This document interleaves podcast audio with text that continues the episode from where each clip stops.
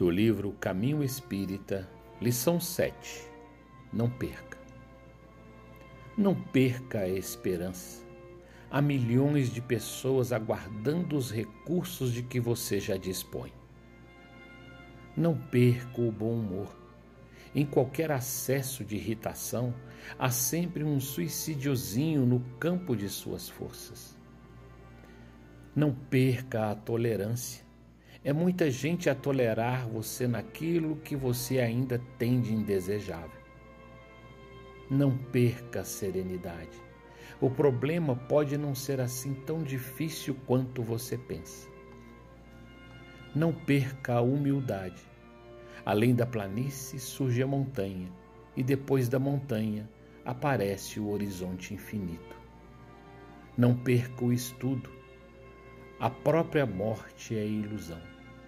Não perca a oportunidade de servir aos semelhantes. Hoje e amanhã você precisará do concurso alheio. Não perca tempo. Os dias voltam, mas os minutos são outros. Não perca a paciência. Recorde a paciência inesgotável de Deus. André Luiz